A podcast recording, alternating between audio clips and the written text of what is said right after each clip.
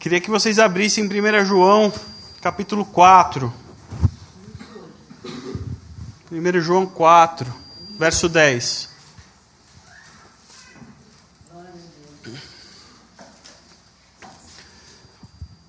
Queria lembrá-los que a gente está aí na época da fábrica do Criador. Para quem não sabe, é a atividade bíblica de férias das crianças. Por isso que não tem ninguém aqui, está todo mundo lá em cima, que a gente tem uma fábrica montada e as crianças estão lá. E 1 João 4,10. Enquanto as crianças estão sendo ministradas lá, nós estamos sendo ministrados aqui, com o mesmo tema, inclusive. Semana passada foi Deus sempre está com você, onde a Letícia nos ministrou através da história de Gideão. E hoje o tema é Deus sempre vai amar você. Por isso eu quero compartilhar e ler juntos, que a gente possa ler juntos. 1 João 4. 1 João 4 é o versículo 10. Apenas o versículo 10. Que diz assim: Nisto consiste o amor. Não em que nós tenhamos amado a Deus mas em que ele nos amou e enviou o seu Filho como propiciação pelos nossos pecados. Vamos ler novamente? Nisto consiste o amor.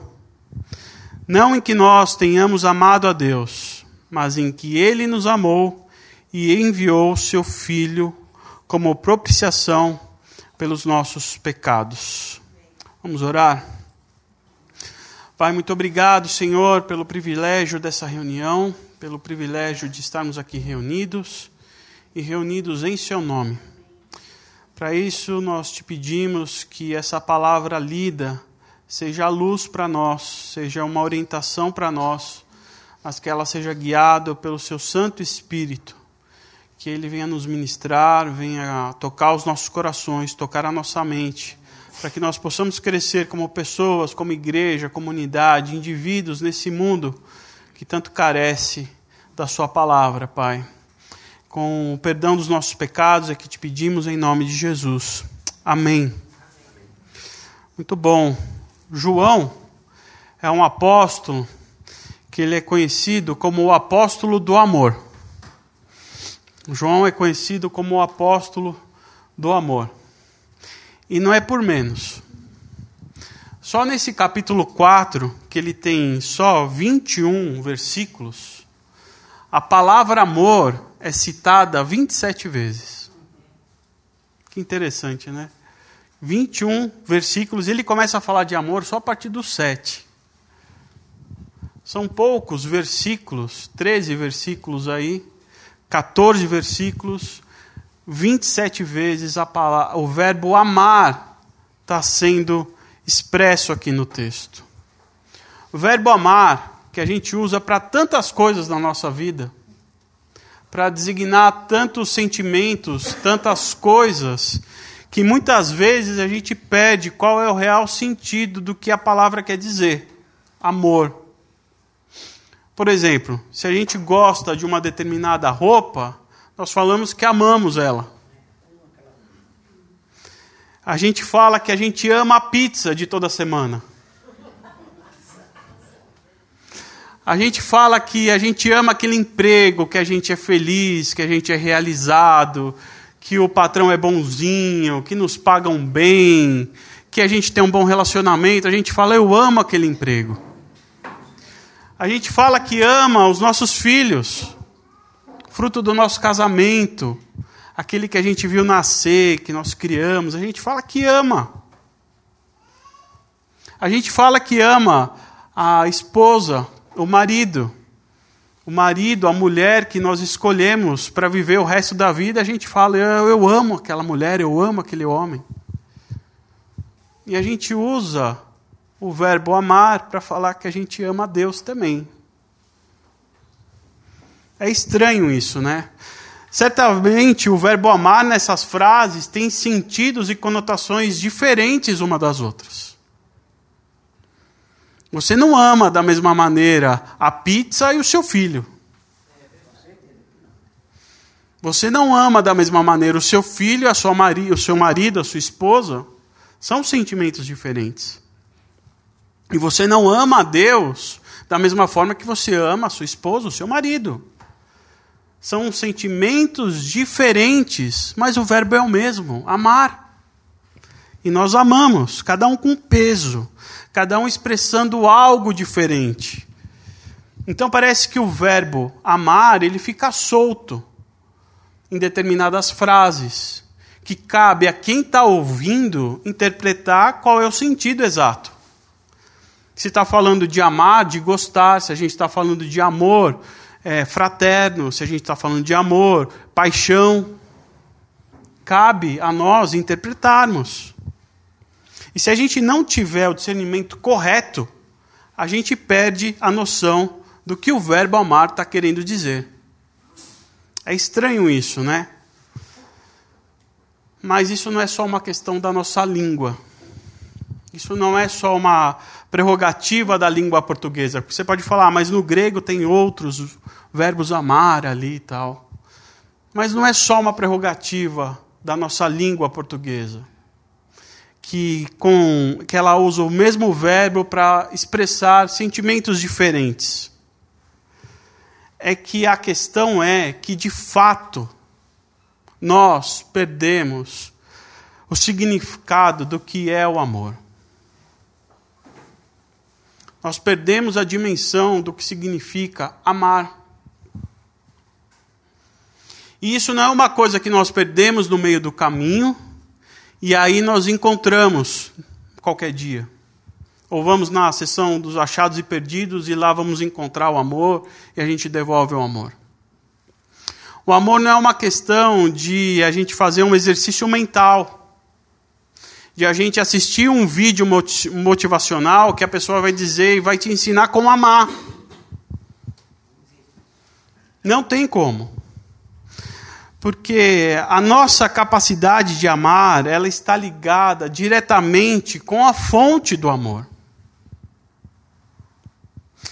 E João, nesse capítulo todo, que ele descreve muito sobre o amor, ele fala que o amor vem de Deus. Se a gente for ler o versículo 7, diz assim: Amados, amemos uns aos outros, pois o amor procede de Deus. Olha aí, pois o amor procede de Deus.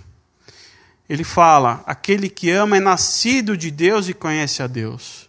Quem não ama não conhece a Deus, porque Deus é amor. Deus é amor. O amor procede de Deus, porque Ele é amor.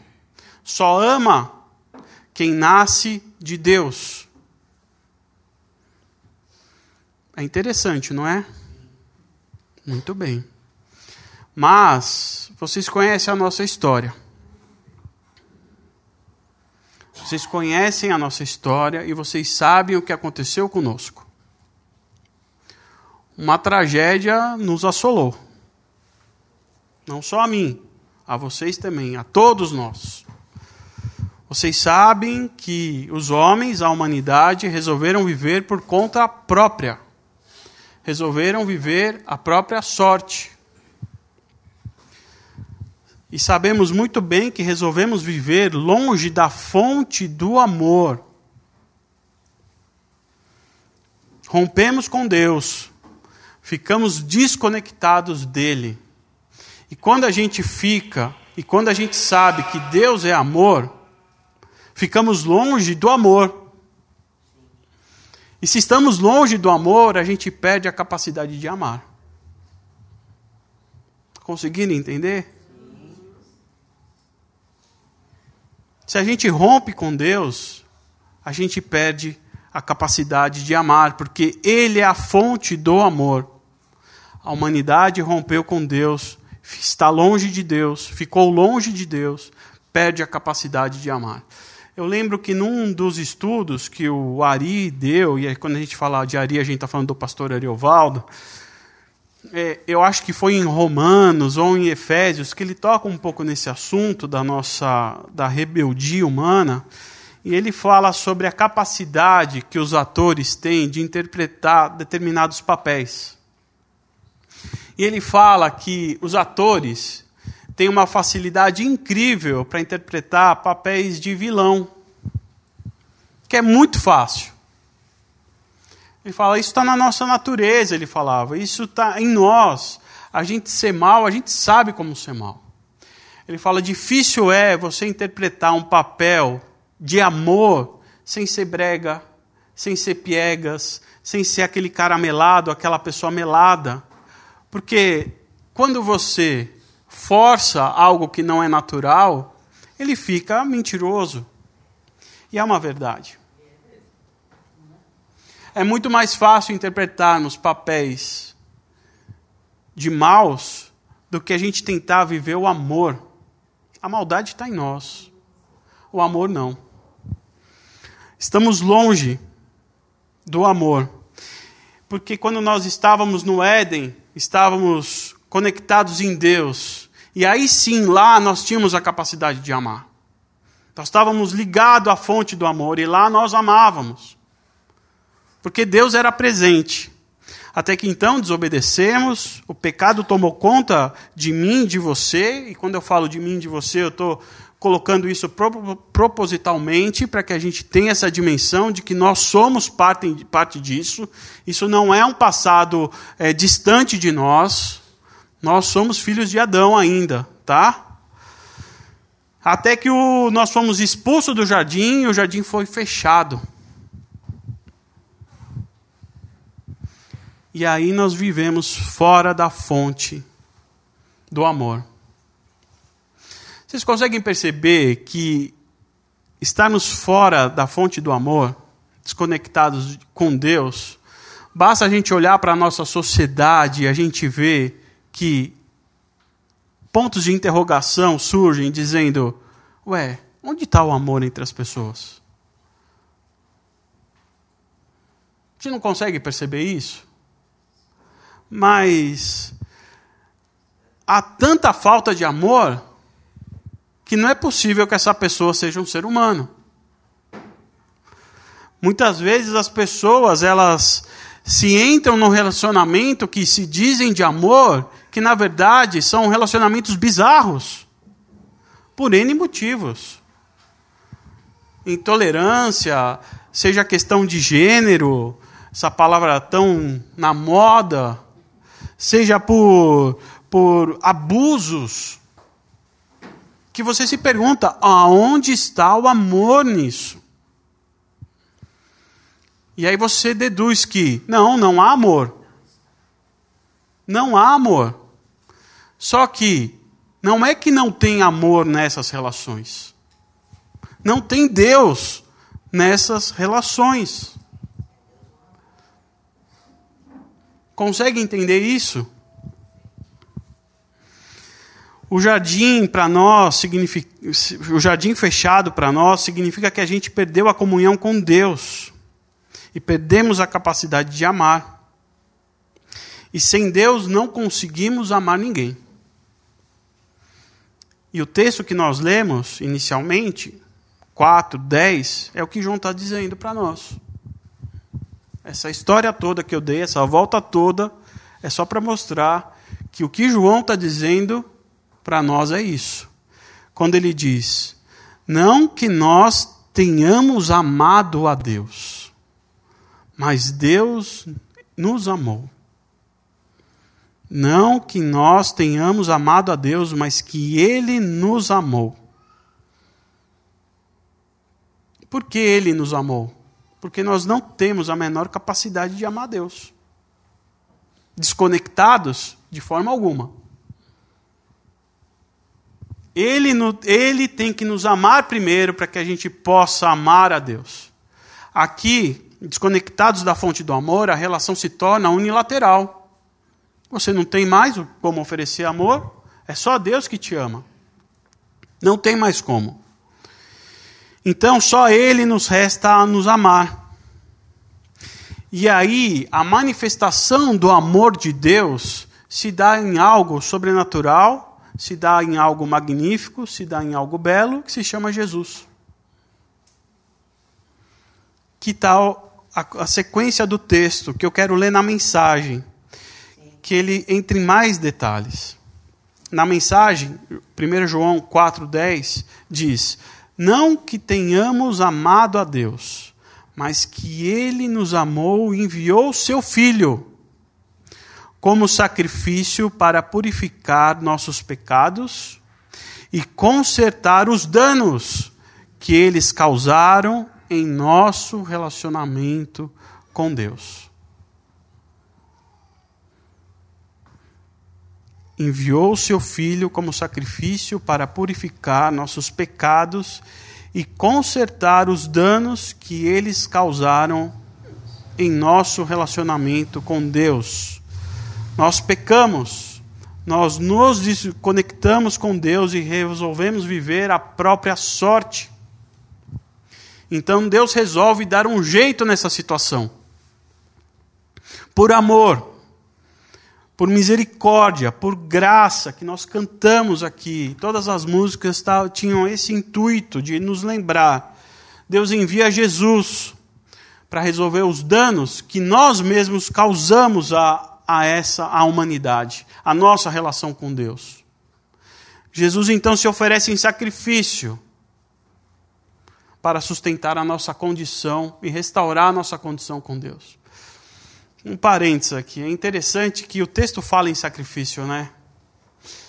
E eu acho que a maioria de nós, ou pelo menos eu, para não falar de vocês, o que a gente mais busca nas nossas vidas são atalhos atalhos. Sacrifício. É muito sacrifício. Eu quero atalho. Eu quero uma saída mais fácil. Mas aqui ele está dizendo que Jesus ele se ofereceu em sacrifício, por amor. E o interessante disso é que Deus não foi pego de surpresa nessa história toda é, Deus ele não chegou e falou assim: olha lá, eu os criei, e os criei a minha imagem e semelhança, e agora eles se voltaram contra mim. Não foi assim. Deus não foi pego de surpresa. Porque desde a fundação do mundo, Deus preparou isso para nós. Desde a fundação do mundo, Deus sabia que nós iríamos se voltar contra Ele. E Deus, Deus, desde a fundação do mundo, prepara Jesus para nós. É incrível isso. É um amor descomunal. Assim, a morte de Jesus não foi por acaso. Ele não foi pregado na cruz por, por, por sem querer. A morte de Jesus na cruz não foi por causa dos religiosos. Jesus não foi crucificado na cruz por causa de Roma. Jesus foi morto na cruz por minha causa e por nossa causa. Para restaurar aquilo que nós perdemos com um pai. O texto diz que foi como propiciação dos nossos pecados. Ah, tem uma Bíblia nova, que a tradução dela é a é Almeida 21. Almeida 21, uma linguagem fácil também. E quando ele está falando sobre propiciação dos pecados, é interessante que tem um asterisco lá. Me chamou a atenção. Falei, o que esse asterisco está fazendo aqui? Ele explica o que significa a propiciação. Diz que significa afastar a ira de Deus. Propiciação dos nossos pecados, que diz aqui, ó, no texto que nós lemos Nisto consiste o amor, não em que nós tenhamos amado a Deus, mas em que Ele nos amou e enviou seu Filho como propiciação pelos nossos pecados. Enviou seu Filho para afastar a ira de Deus. Fala a ira de Deus? A ira de Deus. Deus estava muito bravo com a gente, para a gente suavizar um pouquinho. Ele estava de mal com a gente, para pegar leve. Jesus restaurou todas essas coisas. Para que não houvesse mais condenação sobre mim e sobre você. Deus olha para nós e fala assim: vê o sangue de Jesus e fala assim: pronto, não tem mais. Ele é meu filho amado, eu consigo ter uma comunhão com Ele de novo. É por isso que Jesus é o nosso Salvador. Ele não é Salvador porque a gente canta, ele não é Salvador porque está na Bíblia. Ele é Salvador porque ele nos salvou dessa ira de sermos consumidos. Fomos alcançados pela graça, por isso que ele é o nosso Salvador. Não é por outro motivo. Não é porque Salvador é uma palavra, é Salvador porque ele nos salvou da ira de Deus, porque nós erramos, nós pecamos. E isso é demais. Ele nos salva das besteiras que nós fizemos. E João está falando que nisto consiste o amor. E ele fala que isto é o amor. Ele fala que Jesus Cristo é o amor.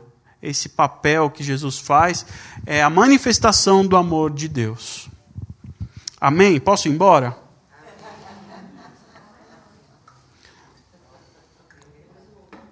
Bem,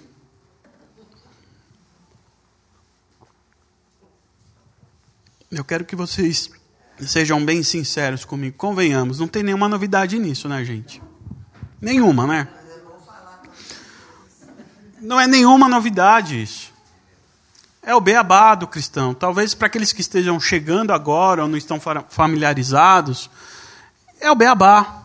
Isso é o plano da salvação. Né?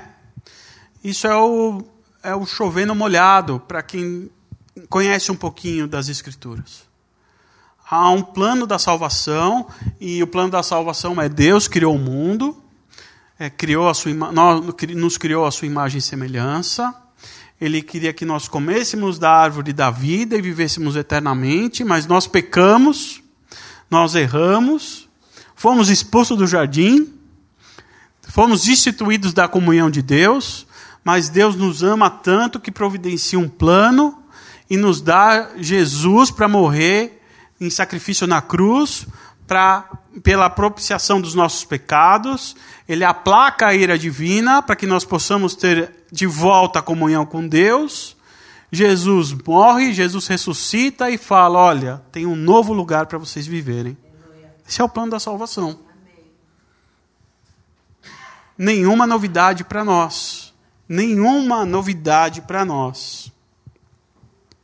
Tenho certeza que não é nenhuma novidade para vocês.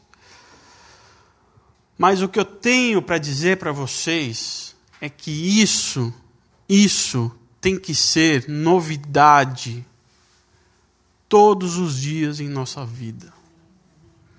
Todos os dias em nossa vida. Porque o nosso racional nos boicota. A gente sabe disso. Outro dia o Kleber me mandou um texto e eu escrevi para ele assim, pensando alto, porque eu estava pensando alto. Nenhuma novidade no seu texto. Mas, se eu não prestar atenção que essa revelação é necessária todos os dias para mim, eu estou lascado. Lascado. O texto que ele mandou era chovendo molhado. Já tinha lido, já sabia, tinha estudado. E vocês provavelmente também conhecem. Que novidade tem? Não tem. Não tem que ter essa novidade, tem que ser novidade todos os dias da nossa vida. Essa revelação de quem Deus é, do que Ele fez e de quem nós somos tem que ser uma novidade diária para nós. Ao amanhecer, ela tem que ser uma novidade para nós. Sabe por quê? Porque tem algo chamado em nós, é o tal do ego. Quando isso não é uma novidade para nós, o nosso ego começa a crescer, começa a inflar. E a gente começa a achar que não é bem assim. Espera aí, eu amo mesmo o meu emprego, eu amo mesmo a minha mulher, mas sou eu. Quem ama sou eu que ama, que ama. Não é ninguém que me dá essa capacidade de amar. Porque o texto está dizendo aqui quem nasce de Deus ama. Você só ama porque você é nascido de Deus. Quando a gente não reconhece isso, quando a gente se acha muito bonzinho, quando a gente se acha que a gente é capaz de realizar e fazer as coisas, a gente está tirando o lugar de Deus da história. A gente está se colocando no lugar de Deus. E sabe o que é isso? Idolatria. Quando você tira o lugar de Deus, seja lá por qualquer motivo, isso se chama idolatria. Às vezes a gente acha que idolatria é só adorar Maria e a gente fica olhando só para Maria. Gente, qualquer coisa que tire o lugar de Deus é idolatria.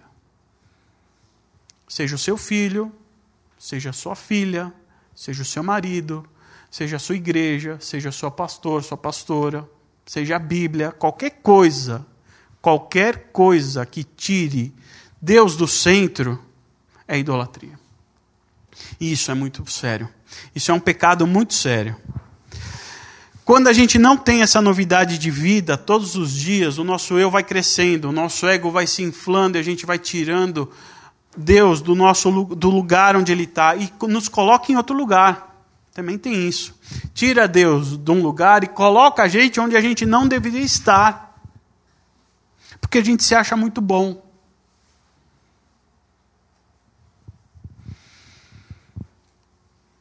Mas é legal que tem a Bíblia que nos mostra aonde nós devemos ficar, né? O texto lá de Lamentações diz que as misericórdias são a causa de não sermos consumidos. Mas ele continua, olha que interessante, porque as suas misericórdias não têm fim, são novas a cada manhã. Essa novidade de quem Deus é de quem Deus fez e de quem nós somos, ela tem que ser diária. Porque se ela não for diária, não vai ter muita misericórdia para nós. A gente tem que correr todo dia aos pés da cruz e falar: Senhor, me desculpa por quem eu sou. E aí você recebe essa misericórdia diária. A misericórdia diária não vem assim, não. É, ele, ele, ele é um pecador e eu vou dando para ele. Não, você tem que reconhecer a misericórdia. Você tem que se reconhecer. Você tem que ir lá aos pés da cruz e dizer: Eu sou esse pecador. Eu sou aquele que não tem a fonte do amor. Eu sou aquele que negou. Eu sou aquele que gosta do meu ego. Eu sou aquele que gosta de ser inflado. Aí as misericórdias vêm e se renovam a cada dia. Por isso que a gente precisa dessa revelação, dessa busca de quem Deus é. E por isso que ela tem que ser diária, porque a gente se perde. O nosso eu se toma conta da vida, toma conta de nós, e a gente perde quem Deus é. Porque ao buscarmos essa novidade diária, além de colocar o nosso ego no devido lugar, nós iremos nos encontrar o amor de Deus, que é necessário nas nossas vidas. O amor que é um escândalo, como muitos dizem por aí, gostam de dizer. Porque Deus, ele resolveu nos amar. E isso é muito precioso. Deus nos ama, isso tem que bastar. O amor, por meio de Jesus, nos coloca em condição de filhos novamente. E saber que somos amados e que esse amor ele é perpétuo para nós, nos faz a gente dar saltos inimagináveis. Faz nós suportarmos coisas que muitas vezes nós queremos chorar. Faz com que a gente suporte as coisas que faz com que a gente queira desistir. E para isso eu quero convidar vocês a abrirem Romanos, capítulo 8. Versículo 31.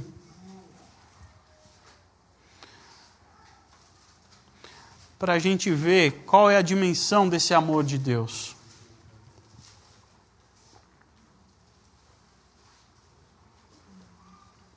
Romanos 8, a partir do 31. E eu vou ler na mensagem, que ele entra nos detalhes, é muito bonito. Então, o que acham? É Romanos 8, 31. Então o que acham? Deus está ao nosso lado? Assumiu nossa condição e se, expor, e se expôs ao pior quando enviou o próprio Filho. Haveria alguma coisa que ele não faria por nós de modo espontâneo e feliz? Quem ousaria implicar com os escolhidos de Deus, arrumando briga com ele? Quem ousaria ao menos apontar um dedo? Aquele que morreu por nós e por nós foi ressuscitado para a vida, está na presença de Deus nesse exato momento, intercedendo por nós. Acham que alguém será capaz de levantar uma barreira entre nós e o amor de Cristo por nós? Não há como, nem problemas, nem tempos difíceis, nem ódio, nem fome, nem desamparo, nem ameaças de poderosos, nem punhaladas nas costas, nem mesmo os piores pe pecados listados nas Escrituras, eles nos matam a sangue frio porque odeiam a ti, somos vítimas fáceis e eles nos pegam um a um. Nada disso nos intimida, porque Jesus nos ama.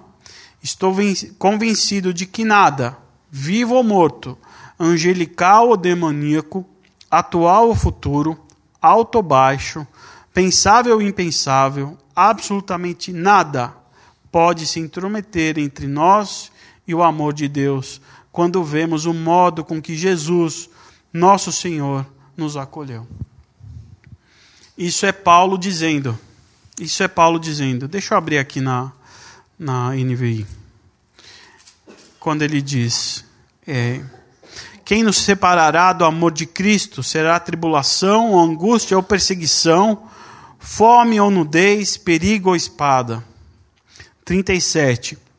Mas em todas essas coisas somos mais que vencedores por meio daquele que nos amou. Jesus Cristo. Pois estou convencido de que nem morte nem vida, nem anjos nem demônios, nem o presente nem o futuro, nem quaisquer poderes, nem altura, nem profundidade, nem qualquer outra coisa na criação será capaz de nos separar do amor de Deus, que está em Cristo Jesus nosso Senhor. Nada pode nos separar do amor de Deus que está em Cristo Jesus.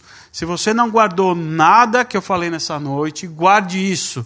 Nada poderá te separar de Deus, do amor de Deus que está em Cristo Jesus. Declarando uma vez que você é filho aqui no 14 diz: E vimos e testemunhamos que o Pai enviou seu Filho para ser o Salvador do mundo. Se alguém confessa publicamente que Jesus é o Filho de Deus, Deus permanece nele. E nada vai separar você de Deus. Nada. Absolutamente nada.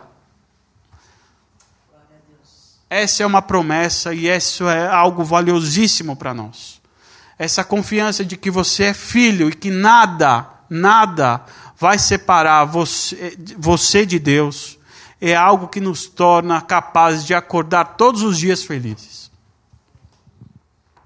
Saber que nós somos alvo do amor de Deus. Isso não tem preço. Isso não sou eu quem está dizendo, quem está dizendo é a Bíblia. É João e é Paulo. Nada vai nos separar do amor de Deus. Ele vai sempre nos amar. A gente pode não ter a completa capacidade de amar, porque nós rompemos lá com Deus. E tanto que as instruções aqui de, de João é amem uns aos outros.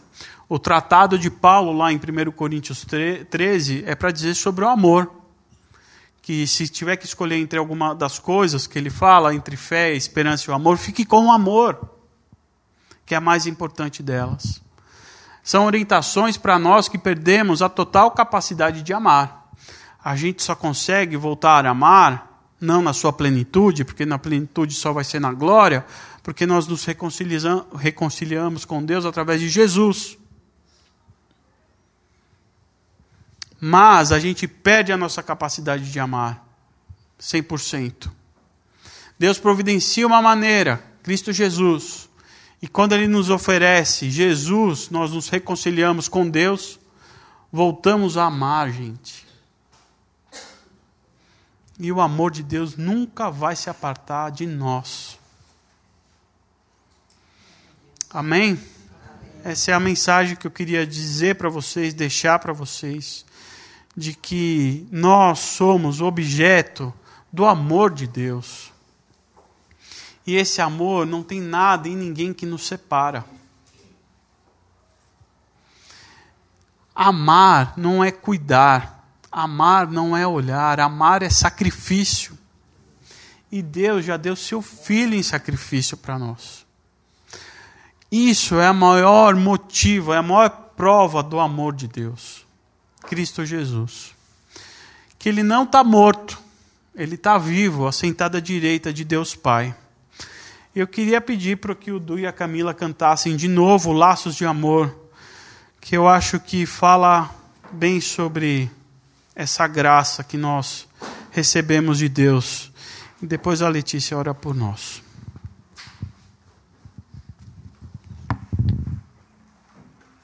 Vou ficar em pé.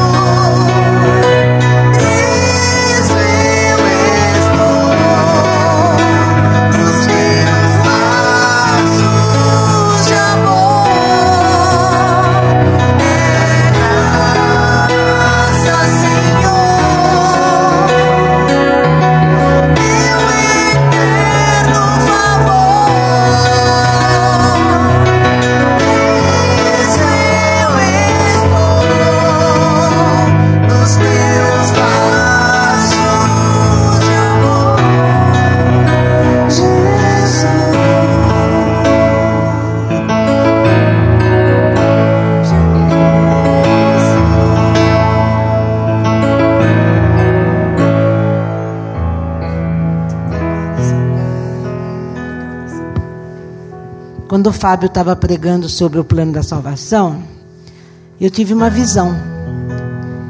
Eu via muito sangue caindo, muito sangue, jorrando sangue. E depois parou, começou em gotas. E eu falei para o Senhor: o que, que o Senhor está querendo me falar? O tempo da graça vai acabar não tá mais não vai ficar mais disponível como está. É tempo da gente se lavar mesmo nesse sangue. Sem sangue, gente, não há remissão de pecados.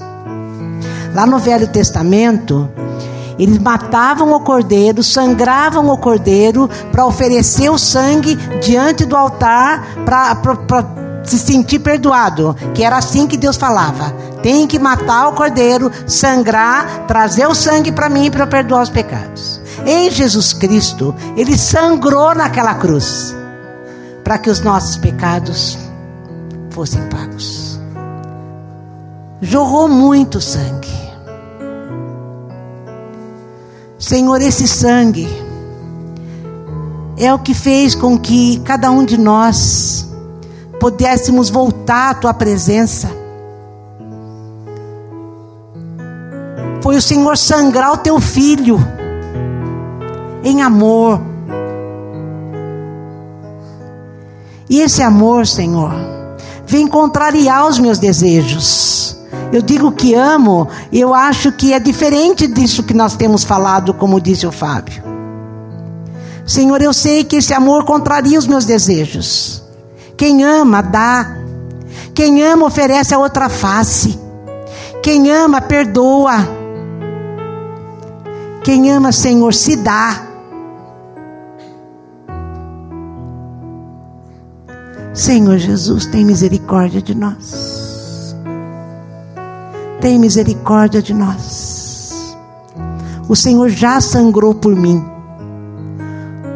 O Senhor já sangrou por muitos que estão aqui. A obra já foi feita, a meu respeito e a respeito desses. Tem misericórdia de nós. Tem misericórdia de nós, Jesus Cristo.